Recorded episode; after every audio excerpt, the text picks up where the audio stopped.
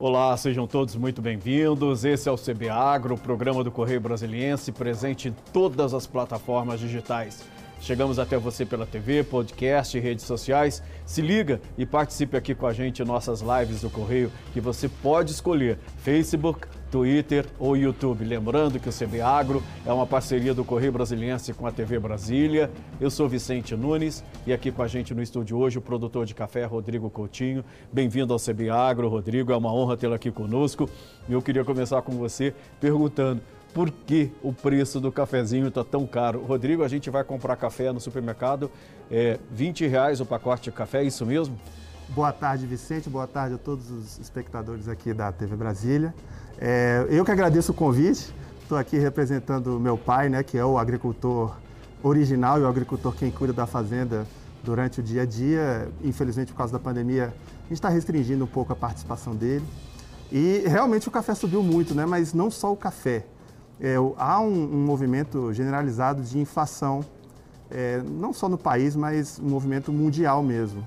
A gente tem um, é, uma estatística aí de preços é, das commodities agrícolas, e aí entra café, entra trigo, entra milho, né, soja, e todas elas subiram muito, muito acima da inflação. Isso aí é por quê? Porque o consumo aumentou, as pessoas ficaram em casa mais tempo durante a pandemia e houve também problema de produção, houve quebra de safra, o que, que é? É um pouco de cada coisa, né? Uhum. Nós tivemos no início da pandemia um movimento de queda generalizada pela expectativa da baixa demanda. Né? Se imaginou, no primeiro momento, acho de forma acertada, que ficaria um consumo menor do que o habitual.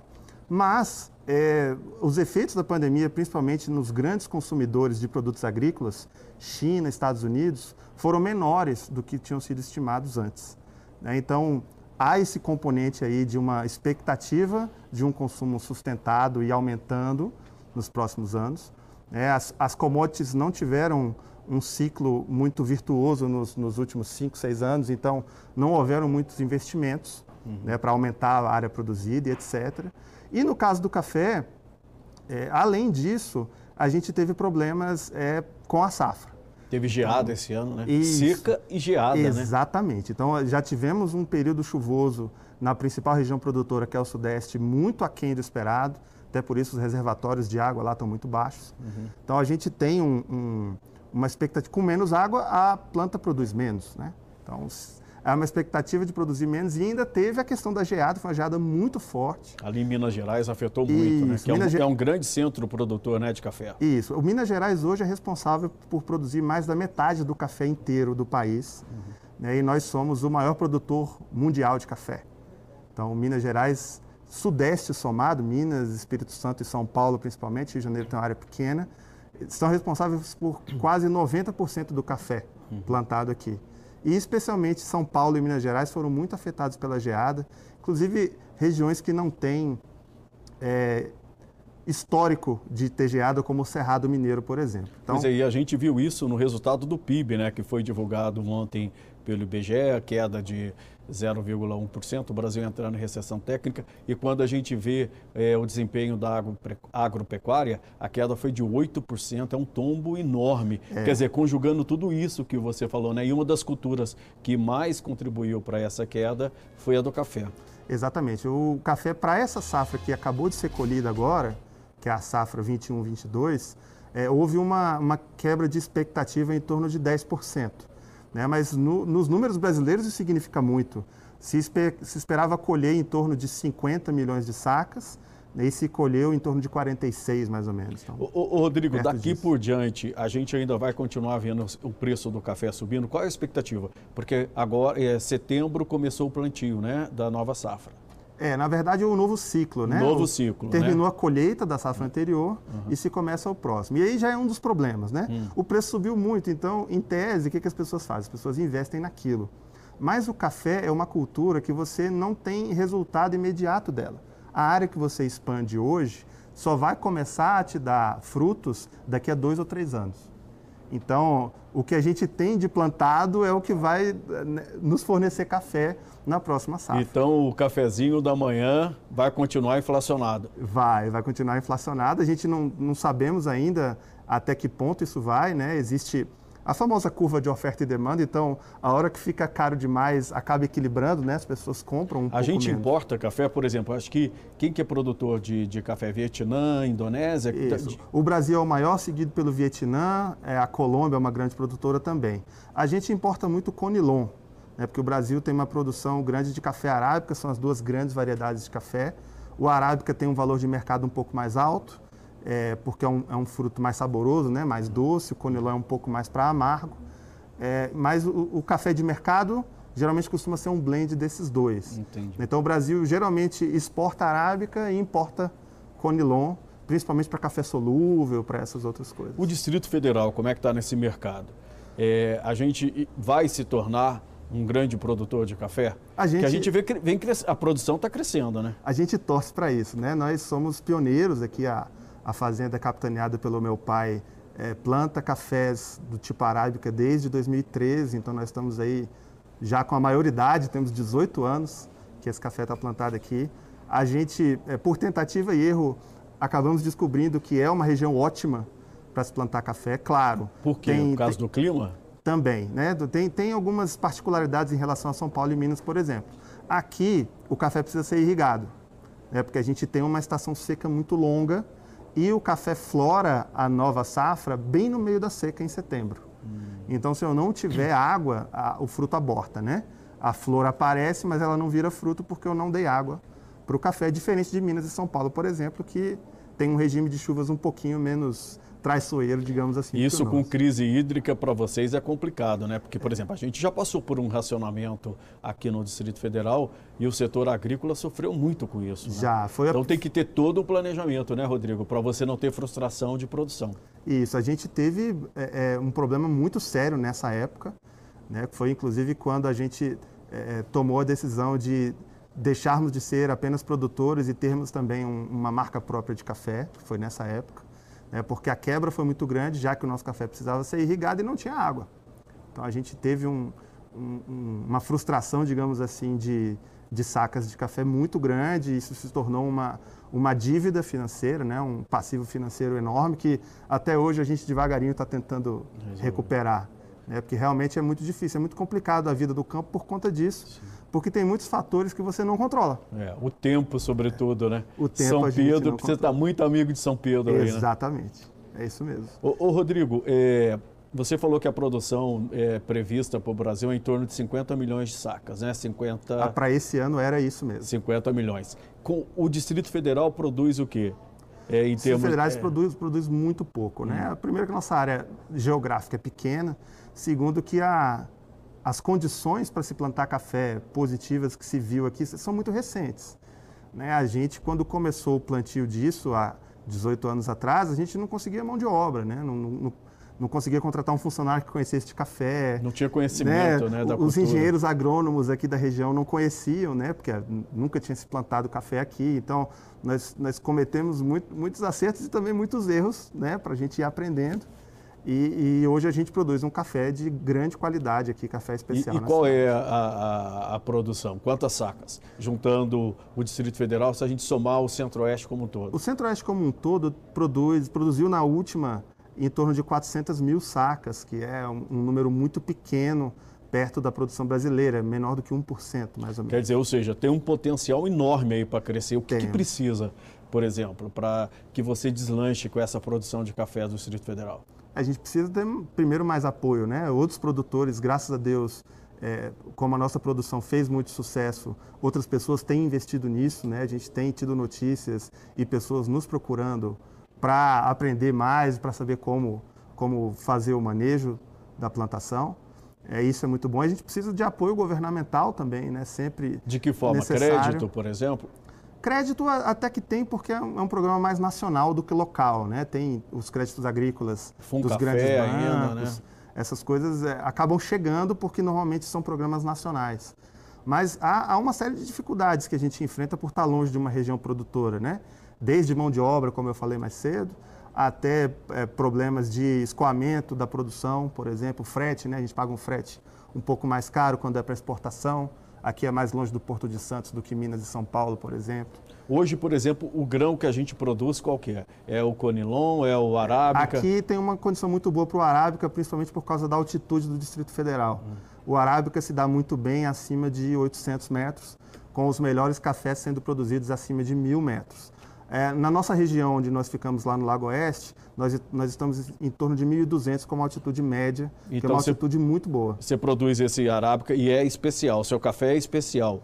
É, to, toda produção tem hum. várias qualidades, né, tipos de café. O café, diferente de outros frutos, ele, a partir do momento que você colhe, ele para de amadurecer. Então, se você colher o verde, ele fica verde. Se você colheu ele maduro, né, no ponto certo, ele fica. Se você passou do ponto, ele também vai ficar igual a banana com aqueles pontinhos pretos, é mais ou menos a mesma coisa. Né? E todos esses grãos têm saída. Os grãos de melhor qualidade a gente exporta para a Europa já de longa é isso eu queria saber, vocês já estão exportando? Já, nós, nós vendemos boa parte da produção hoje para a Itália, né, para a Illy, que é uma empresa italiana. É, outra parte que é muito boa, a gente usa na nossa marca própria aqui também de café especial.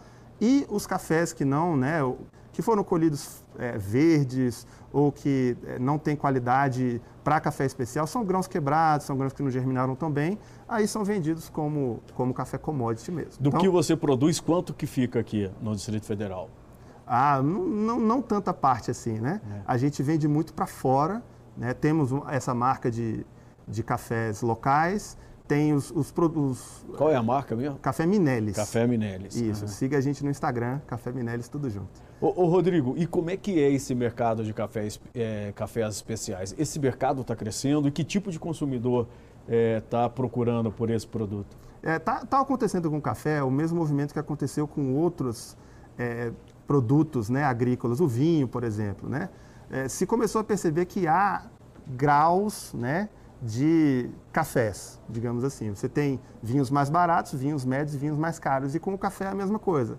Né? O café você tem níveis de qualidade e aí você paga preços diferenciados por isso também. Então, para café especial, existe todo um cuidado que a gente precisa ter durante o plantio e também no pós-colheita para separar os melhores grãos. Né? Para o café especial ficam sempre os melhores grãos, os melhores lotes e isso se reflete para a pessoa que comprou, que vai ter uma experiência de café diferenciada, e também para o produtor que agrega valor na hora da venda. Isso já aconteceu com, com vários outros produtos, né? E quem é esse consumidor do café especial? É, é a pessoa que descobre que existe alguma coisa diferente, né? Quando a gente é apresentado para uma, uma bebida com um sabor diferente, você está acostumado com uma coisa, né? E você prova e fala, nossa, mas isso aqui é diferente, eu consigo beber esse café, por exemplo, sem açúcar. Né? O nosso café é naturalmente muito doce. É característica da, tanto da, da planta que a gente escolheu, que é o catuaí, quanto do, do nosso terroir, né? Que a gente fala nisso hoje em dia uhum. para café também. Uhum. É o, o, o, microclima e o solo da região impactam no sabor da bebida. Então isso é um mercado que tem crescido muito. A gente tem visto. Ele, é, ele cresce acima da média? Ele cresce do... acima da média de café normal. Normal. Né? Então, por exemplo, é, no ano passado, você teve um, um, crescimento do mercado de café da ordem de 6 a 8% e o mercado de especiais subiu 40%. Caramba, é muito. É, então, as, as, pessoas estão devagarinho descobrindo né, que existe... Mas é bem mais caro, né? Hoje, por exemplo, um café normal, você paga 20 reais o pacote no supermercado. Quanto que custa um café especial? É, o especial você vai pagar, tem, tem várias marcas e, e sabores. Nas cafeterias você vai encontrá-los entre 35 e até 50, 60 reais varia muito aí de, de qualidade, né, de política de preço de cada um. Mas eu, é uma experiência que eu recomendo, viu? É uma experiência que eu recomendo. Eu demorei muito para tirar o açúcar do café. Agora eu tomo sem açúcar. Eu não consigo mais voltar a café com açúcar. Pois é. Porque o gosto é muito diferenciado. É muito diferente. O açúcar mascarava, né? É. O gosto do café, na verdade. E, e, os cafés especiais têm uma particularidade, eles costumam ser menos torrados do que o café que as pessoas estão acostumadas no mercado. Né? Então você passa a sentir outros sabores que não estão tão nítidos quando você toma o, o café do pacotinho normal, até porque aquele café é uma mistura de café arábica com café conilon, com uma torra um pouquinho mais escura. O né? brasiliense então, toma muito café? no geral? Sim, o brasiliense toma muito café. O café é uma coisa assim, maravilhosa. a per capita é maior que a média nacional? Não, não é maior, mas está bem nos, nos top 5, salvo engano, de maiores consumidores per capita né, de café. O café é, é, é quem te tira da cama na segunda-feira de manhã. O café é quem te traz aconchego. Né, na, você se lembra da vida no interior, quando o vizinho chegava sem bater na porta e você fazia um café com bolo para ele. Sempre tem um cafezinho, Não né? é? é? Sempre tem um cafezinho. O, o, café é o conforto de você conhecer e, e, encontrar um amigo que há muito tempo você não conhece e tomar um café. Então, o, o café traz essa experiência né, de, de aconchego para as pessoas. Então, ele é uma bebida que naturalmente traz é, é um bem-estar. Agora, Por isso que ela sobe muito. Apesar dessa questão cultural, né, do café estar tá bem é, entranhado na nossa sociedade, ainda per capita o consumo do Brasil é menor que alguns outros países, né? Sim, ainda temos muito a crescer nisso. Né? A gente, muitas pessoas atribuíam isso talvez ao clima quente né, do país. Eh, os grandes consumidores são todos os países mais frios. Né? Então você, no lugar mais frio, você tende a tomar bebida quente. Né? Mas o brasileiro é, evoluiu bastante, digamos assim, no consumo e aumentou bastante nisso. Eu mesmo não tenho problema, pode estar fazendo 30 graus, eu estou tomando meu café. Né? E, e... Não, um cafezinho de manhã de né? lei e não à tarde como. também, né? Se você estiver de... em casa, não tem como não fazer um cafezinho, né? Não, mesmo fora de casa, né? Imagina, é. você, depois que você almoça, bate aquela, aquela deprê pós-almoço, né? E você precisa do café para dar aquela despertada para a né? gente poder vir aqui no, no CB Agro e, e conversar, que senão. É. E, e por exemplo, o impacto da pandemia para o mercado, como é que foi? As é, pessoas no... ficaram mais em casa, então de... provavelmente o consumo aumentou. É, de, de, início, para a gente foi muito complicado, é, porque é, é, o, o, consumo nos escritórios é muito grande também, às vezes mais do que em casa até. Então, no início houve um baque né, de, olha, temos, nós, nós, perdemos vários parceiros comerciais que vendiam o nosso café aqui na cidade, que tiveram que fechar as portas. É, alguns retornaram, outros não retornaram depois. Então, o mercado de cafeteria deu uma, uma esfriada. Mas, ao mesmo tempo, como as pessoas viram que a pandemia não era um negócio assim de 30 dias, 40 dias, começaram a investir também para, olha, eu preciso do meu café em casa. E aí o consumo foi, de novo, nivelando para um nível um pouco mais saudável. Vocês estão vendo, por exemplo, um rejuvenescimento no consumo do café? Mais jovens estão tomando café? Essa tradição está sendo seguida pelos mais jovens?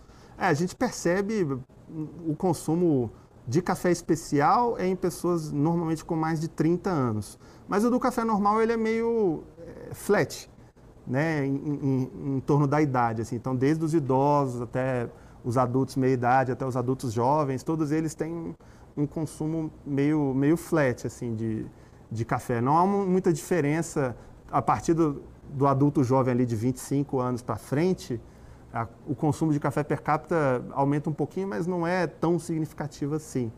Né? Então os jovens ainda gostam do café, porque o, o café é maravilhoso, né? Não tem como. Eu, eu adoro. É, ô Rodrigo, você falou da falta de mão de obra especializada que isso é um problema ainda para vocês para ampliar a produção. Esse hoje é o maior desafio que vocês têm no sentido de incrementar, de ampliar a área é, plantada? Não, nós temos muitos desafios. Esse, com certeza, da mão de obra é, é um deles. Esse tem melhorado ao longo do tempo, né? Porque a gente, é, graças a Deus, outros produtores têm investido nisso aqui próximos.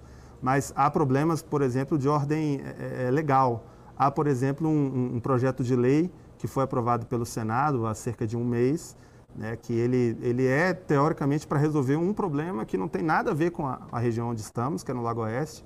Né, ele é para regularizar situação de pessoas que estão em assentamentos dentro da área da, da Floresta Nacional de Brasília, da Flona, né, mas, para nossa surpresa, sem, sem aviso prévio, sem conversar com a comunidade, sem audiências públicas, é, sem apreciação por comissões, foi aprovado no Senado um projeto de lei que resolve a questão dos assentamentos, sim, mas cria um problema para toda a região do Lago Oeste, inclusive a gente e outros empreendimentos que lá estão, gente que produz mel, gente que cria cavalos, usina fotovoltaica, é, gente que faz trilha na região. Né? O projeto que saiu do Senado saiu muito ruim nesse sentido, porque ele toma áreas né, que hoje são são usados pelas pessoas para empreendimentos que já estão lá há décadas, como a gente, 20 anos, 30 anos.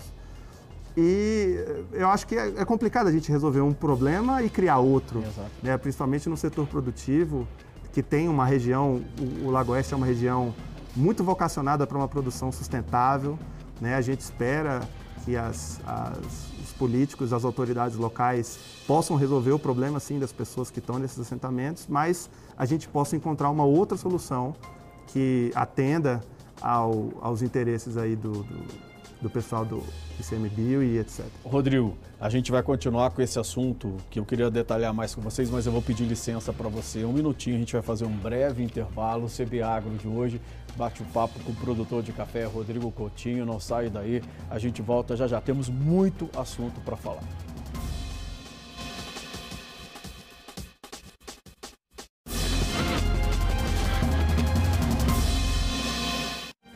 Estamos de volta com o segundo bloco do CB Agro, que hoje recebe o produtor de café Rodrigo Coutinho. Rodrigo, a gente estava falando aqui no final do primeiro bloco sobre esse projeto de lei é, de autoria do senador é, Isalci Lucas, aqui do Distrito Federal, projeto de lei 4379 de 2020, que foi relatado também por uma senadora do Distrito Federal, no caso a Leila Barros. E o projeto prevê a regularização de invasões como 26 de setembro e Maranata. Em compensação, eh, se criaria um parque ambiental no Lago Oeste, onde está a sua fazenda produtora e as terras de outros produtores.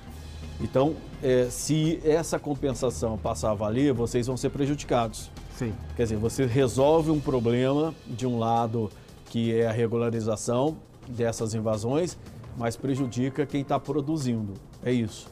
É isso. É como eu falei no outro bloco, né? A gente imagina e entende a, a, vontade política de se resolver o problema desses assentamentos e não somos contrários de forma nenhuma.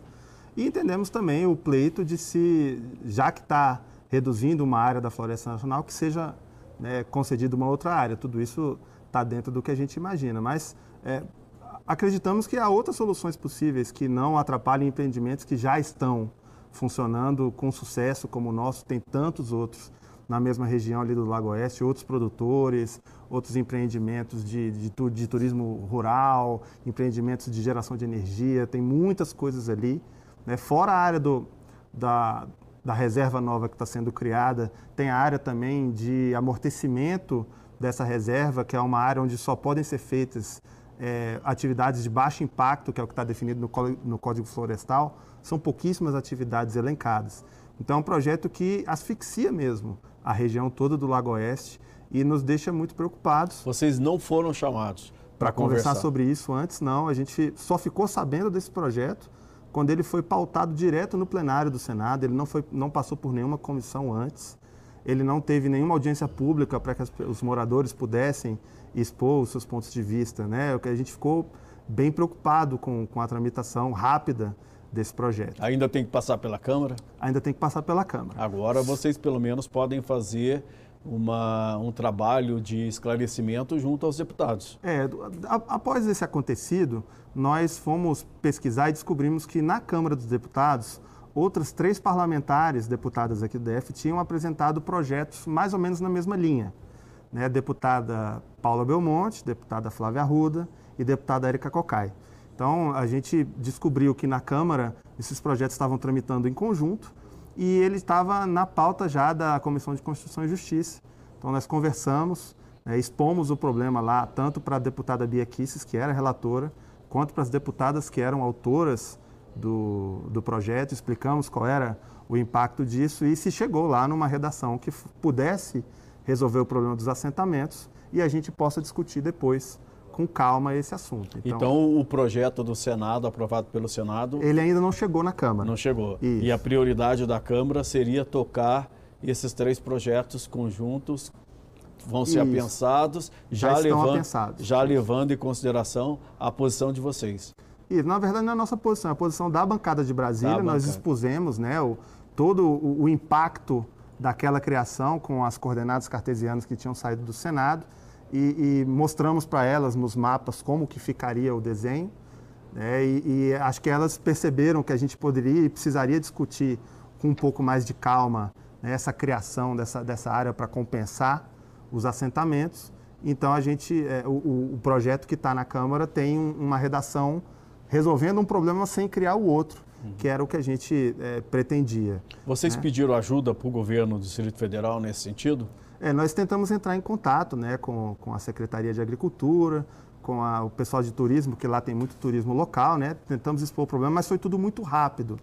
Né? A gente ficou sabendo do projeto, no, no caso do Senado, é, na véspera, talvez, da apreciação dele no, no plenário do Senado Federal. Então foi muito corrido, não, não tivemos tempo hábil para entrar em contato com mais pessoas para expor né, esse, esse, problema que afeta não só nós, mas toda a região é. do Lago Oeste. E uma região e uma produção pro, promissora, né, Rodrigo? É, é, Nossa, nossa produção, graças a Deus, né, e a, a persistência do meu pai, é, já foi premiada duas vezes como melhor café do país. É isso que eu queria te perguntar. Uhum. Quais dois... são os prêmios que vocês já levaram? Nós já levamos é, prêmios nacionais, são dois já, de duas empresas diferentes. Em 2019 ganhamos o Prêmio Nacional da Ilha, que é a maior empresa de café do mundo. E agora em 2021 da Olan Coffee, que é uma grande exportadora de café, ganhamos como melhor café do país. Como melhor café da região centro-oeste, nós já ganhamos cinco vezes e ficamos, nos últimos cinco anos, entre os é, 50 melhores cafés do país no prêmio do Coffee of the Year, que é o, café, é o prêmio da Semana Internacional do Café.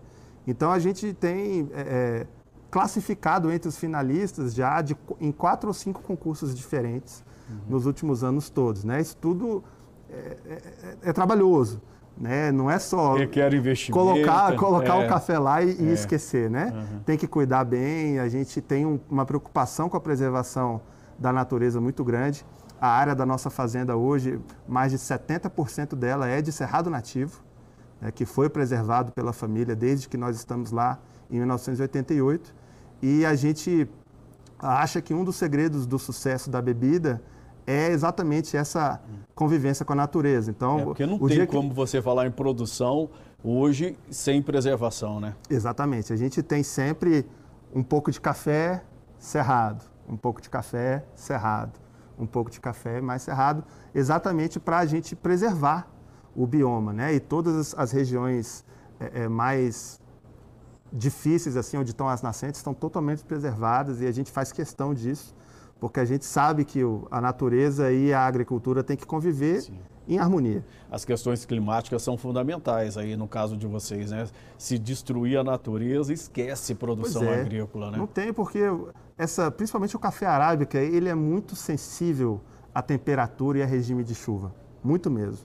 Então, é, se ficar, se Brasília esquentar um pouco, eu não consigo mais plantar arábica aqui esquentar um pouco mais, é, porque já está quente. Né? Já é muito, né? Porque o arábica é uma planta que se dá bem em temperaturas um pouco mais frias do que o robusta, por exemplo. Uhum. Né? E o arábica é o café é, mais valorizado, digamos assim, em termos de preço no mercado. Então, é sempre muito complicado. É, é, a gente precisa ter o equilíbrio do plantio, sim, da produção de alimentos para as pessoas, mas o respeito à natureza tem que andar em conjunto e esse sempre foi um valor do meu pai e da nossa família, né? Pois é, porque tem essa imagem do produtor devastador, mas isso está mudando muito, né? O, muito. O, já foi esse o tempo que você saía derrubando mata para plantar, sobretudo aqui no Distrito Federal, né? É, aqui nas, nas regiões, o, o Centro-Sul evoluiu muito em relação a isso, né? Os produtores estão muito mais conscientes da necessidade de se ter é, uma harmonia com a natureza, até para preservação de, de, de, produção no futuro. Né? Porque se daqui a pouco não tem mais, mais como produzir, se a gente não tiver uma mudança muito grande no regime de chuva, no clima, muda-se demais é, o resultado esperado né, da planta. A planta sente isso com muita facilidade. E só para complementar aqui, Brasília agora tem esses clubes do café, né, Rodrigo? Isso aí está se disseminando muito, né? Muito. A gente tem, teve a inauguração de um recente, né? Do Clube B Café, tem é uma curadoria muito legal que tem cafés de oito regiões produtoras. É, graças a Deus nós fomos escolhidos aqui para representar a região produtora aqui de Brasília, do Planalto Central. Estamos muito felizes com isso. E é, um, é uma forma de você conhecer cafés especiais de diferentes regiões. Vale muito a pena. Rodrigo Coutinho, produtor de café, muito obrigado pela sua presença aqui no CB Agro. Foi uma honra tê-lo aqui conosco e falar sobre esse assunto tão interessante que é o café, né? Todo mundo está acostumado a tomar seu cafezinho de manhã, à tarde e assim seja. O CB Agro fica por aqui. Muito obrigado pela companhia. Até a próxima. Tchau.